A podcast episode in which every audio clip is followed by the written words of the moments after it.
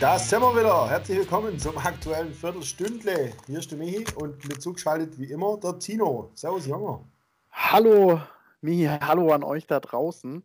Äh, ja, jetzt schwätzen wir schon zum fünften Mal so unter der Woche. Schön. Ja, letztes Mal hatten wir vier gewinnt. Äh, heute zu fünf fällt uns nicht so viel ein. also versuchen wir es auch gar nicht erst. Ähm, ja, Länderspielpause ist Gott sei Dank rum. Waren ja brennend interessante Länderspiele. Das hat man jetzt unbedingt spielen müssen. Seht ihr alle bestimmt genauso. Und größter, größter Fan der Nations League. Total. Äh, Generell. Der Nationalmannschaft, ja. Ich würde sagen, wir lenken mal das Thema dann äh, von der Nationalmannschaft äh, mal wieder auf den VfB. Es steht das Auswärtsspiel bei der Hertha an am Samstag.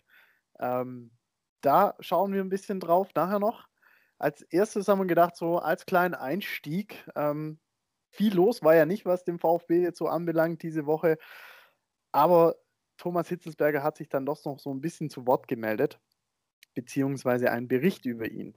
Weiß nicht, hast du das mitgekriegt, dass er da, also das spricht man ja schon lange im Verein, dass äh, er da Umstrukturierungen, das ist ja, das ist ja auch immer so ein Un Unwort beim VfB. Jeder, der da neu irgendwie da dazukommt, sei es Präsident oder ja, da müssen wir die Strukturen aufbrechen, weil es lief ja nicht so gut.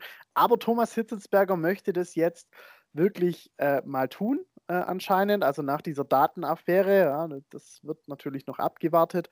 Und ähm, so wie ich hier jetzt gelesen habe, aus 20 ja, Bereichsleitern, Head-Offs oder sowas, wie man heutzutage auch nennt, irgendwie das Halbieren auf 10 runterbrechen. Und die anderen 10, die dann quasi übrig bleiben, ja, die werden zurückgestuft.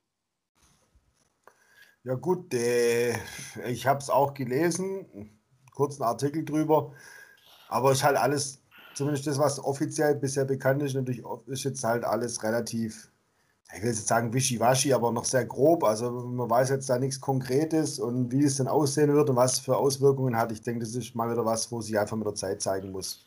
Habe ich jetzt keine Meinung so oder so dazu. Also was ich halt denke, dass es ja eh schon lange nötig ist. Ähm, ich bin ja teilweise ein bisschen näher dran, aber beim VfB und da ist es wirklich so, dass da teilweise Strukturen sind, die die eigenen Mitarbeiter, glaube ich, überhaupt nicht, nicht mehr durchchecken. Und jeder, so hat man ein bisschen das Gefühl, der, der ein bisschen mehr zu sagen hat und Leute unter sich hat oder äh, Ämtle intus, wie man so schön sagt, ähm, der schaut auch, dass es dabei bleibt, also dass seine Position äh, gestärkt wird und dass alle unten drunter so ein bisschen abfallen. Also so den Eindruck hat man so ein bisschen, wenn man da mal so reinschnuppert. Äh, ja gut, ich glaube, das ist nichts Neues. Also wie du sagst, das hat ja ähm, beim VfB das Wort Vetterneswirtschaft macht ja gern mal die Runde, da wird sicherlich auch was dran sein. Aber wie du ja auch gesagt hast, viele, die neu dazukommen sind, haben immer davon gesprochen, das müssen wir aufbrechen und neu und wirklich geändert hat sich eigentlich nichts. Deswegen bin ich, würde ich das mal in Vorsicht genießen, einfach mal gucken, was rauskommt. Eben. Ähm, wir sind gespannt, was, was da das Ergebnis dann ist wir bleiben da auch mal ein bisschen dran und äh, sperren unsere Lauscher auf. Und damit würde ich sagen, sind äh, vereinsinterne Geschichten für heute jetzt mal abgehakt und wir können uns jetzt noch ja, fast volle zehn Minuten oder noch mehr als zehn Minuten in den Spieltag stürzen am Samstag beim schönen Bruno in Berlin.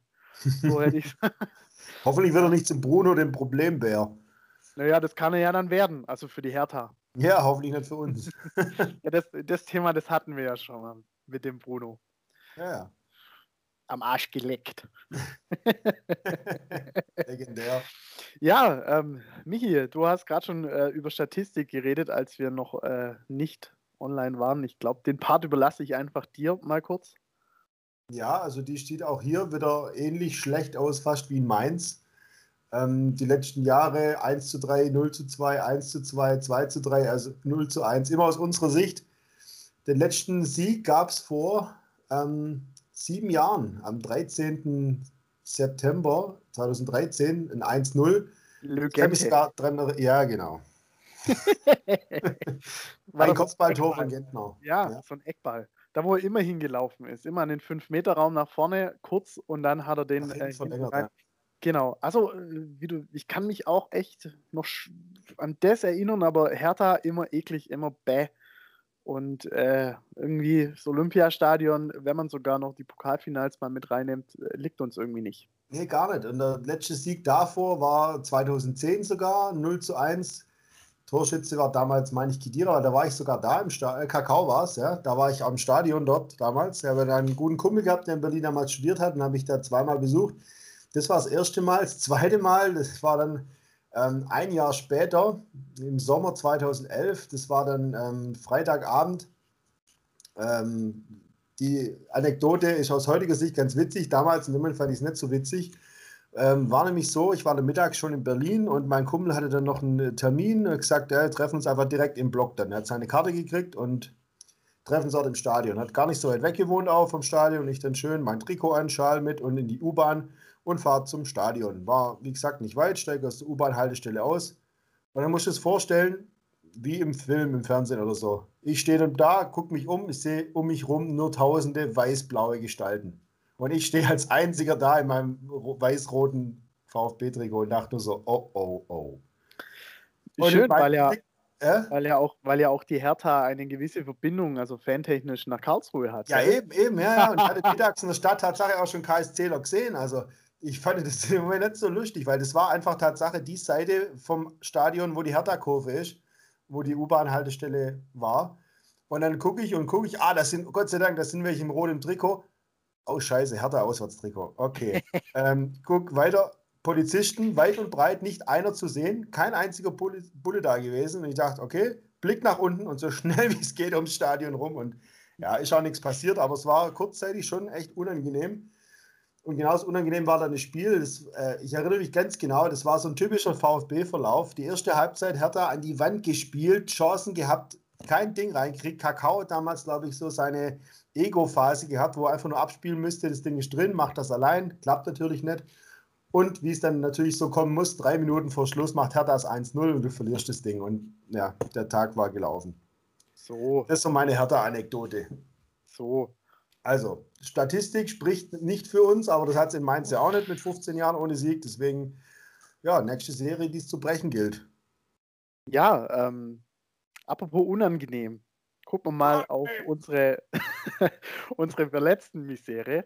Ähm, oder was heißt, es lichtet sich teilweise. Also Gonzales, wir wissen nicht, ob er zurückkommt. Eckloff, äh, Erik Tommy, Philipp Förster, alle wieder so im Mannschaftstraining oder kurz davor. Aber jetzt hat es uns diese Woche dann anders erwischt und zwar hinten.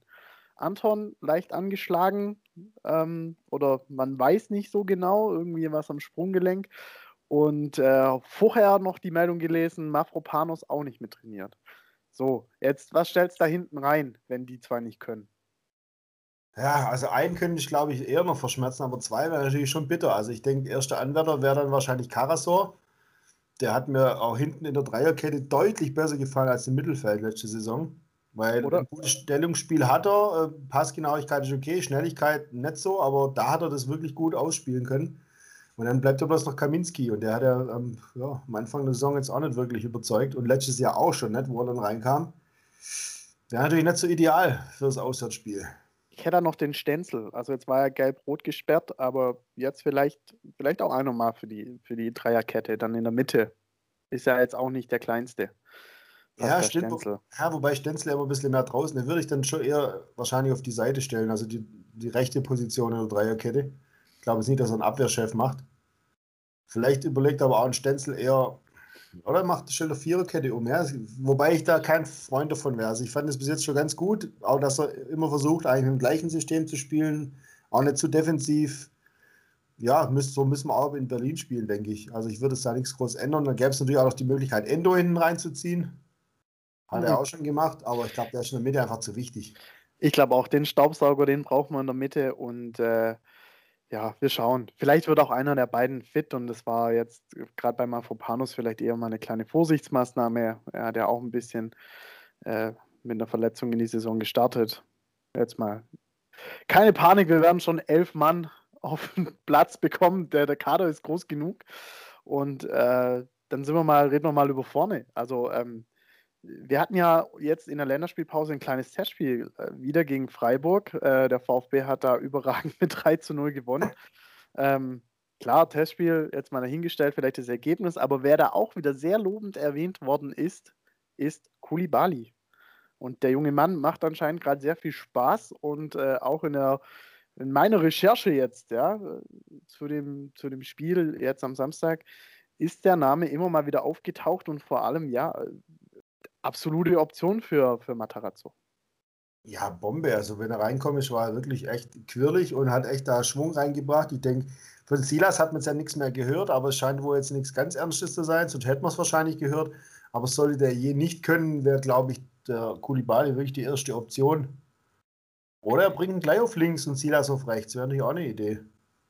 Weil Sosa ja. hat, jetzt, hat mich jetzt nicht wirklich überzeugt gegen Leverkusen. Wo, ja, wobei du natürlich überlegen musst, zwei so Flügelflitzer mit Silas und Kulibali, ob das dann nicht doch zu offensiv wäre in Berlin. Ja. Einer soll schon noch ein bisschen verteidigen können. Ich glaube, die Berliner, die haben sich ja auch gut ausgestattet jetzt in der vergangenen Transferperiode. Kohle ist ja in Berlin da durch den Investor und ähm, jetzt kam bei der Hertha auch ein bisschen Druck ins Spiel. Also der Saisonstart äh, war ja so mittelmäßig, also einmal gewonnen und äh, aus dem Pokal schon rausgeflogen, gegen Braunschweig grandios ähm, gescheitert und äh, gegen die Bayern jetzt allerdings ein, ein gutes Spiel gemacht. Ähm, aber Jens Lehmann, der da mit ja am Aufsichtsrat sitzt, ja, ähm, auch Ex-VfBler, wer sich noch erinnern kann, an eine gewisse Bande und ein kleines, äh, eine kleine Urinpause. ja, wenn es Druck, wenn's Druck muss raus.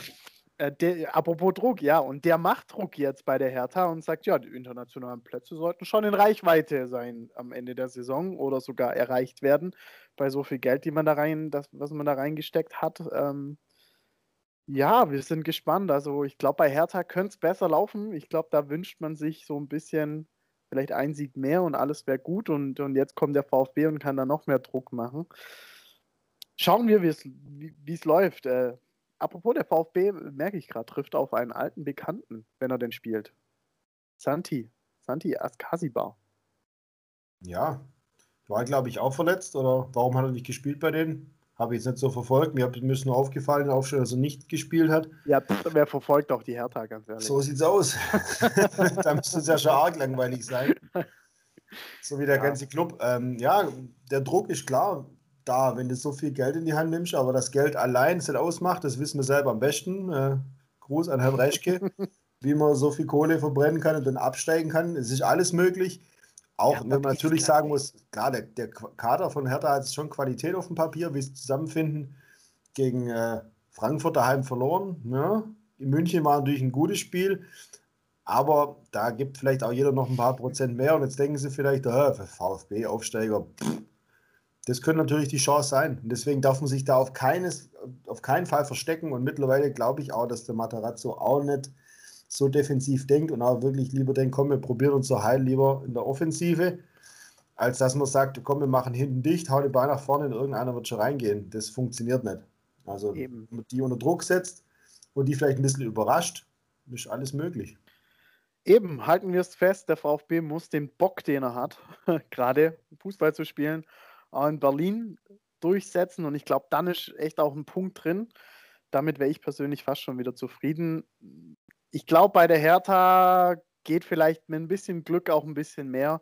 Ähm, ich würde jetzt mal auf ein, ja komm, auf ein, auf ein 2-1 Auswärtssieg gehen. Ja, das wäre natürlich geil. Oder ein dreckiges 1-0. ja, Christian Gentner steht leider nicht, nicht auf dem Platz, aber das kann dann gern äh, Endo. Dafür haben wir doch die Davi. Endo, Endo dreimal abgefälscht. So. Ja, und die Davi drückt über die Linie, dass er seinen Scorer hat. und, äh, und vielleicht, wir müssen auch mal drauf gucken dann am Samstag, stellt der VfB es ab, in der ersten Viertelstunde gleich mal eine Kiste zu kriegen. Das ist ja das Nächste. Das wäre ganz ähm, wichtig. Also gerade bei, bei, so einem äh, Gegner wie Hertha, wo einem sowieso schon immer schlecht liegt und dann das Stadion und wenn die dann vielleicht ein bisschen in Schwung kommen und du liegst wieder hinten, musst wieder hinterher rennen gleich, das wäre, also das hat man jetzt schon so oft gehabt und zweimal ist noch ist gut gegangen, einmal fast. Ich glaube nicht, dass es dann wieder gut geht. Wir werden es sehen, beziehungsweise du nicht. Ähm, vielleicht kleine Ankündigung, werden wir gleich für die Eigenwerbung schon sorgen. Du bist am Samstag nicht dabei. Ich habe mir aber dann äh, professionelle Unterstützung Äh, ja, ja, professionell. Äh. da kann sich mal jeder sein eigenes Bild machen. Nein, ähm, wir, wir lassen es mal offen, wer es noch ist, aber es wird jemand neben mir sitzen und wir werden natürlich das Spiel für euch am Samstag wieder live auf YouTube kommentieren. Schauen, was der VfB in Berlin so macht. Fünf Minuten vor Anpfiff sind wir wieder live drauf auf YouTube. Äh, Veranstaltung ist schon auf Facebook und äh, wenn ihr uns da noch folgt auf Instagram, Twitter und habe ich was vergessen? Facebook natürlich. Ähm, kriegt ihr alles mit und in diesem Sinne, das Viertelstündle wäre schon wieder rum, Herr, Herr, Herr Mihi. Heide, nein, die Zeit rennt immer, ja.